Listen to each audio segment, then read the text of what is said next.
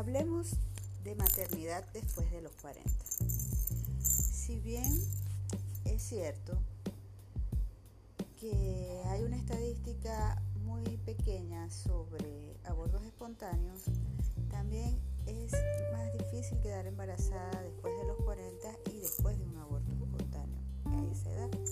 Además, la sociedad este, critica a las mujeres de alguna u otra manera que decidimos embarazo después de los 40, porque si estamos viejas, porque etcétera, etcétera. Además, el patriarcado influye mucho y el machismo en todas estas circunstancias. No hay un apoyo en verdad a nivel mundial, si se quiere decir, para mujeres después de 40. No hay políticas públicas, no hay sororidad, no hay círculos de apoyo como tal cuando una mujer pasa por un luto, sí, por un luto después de un aborto.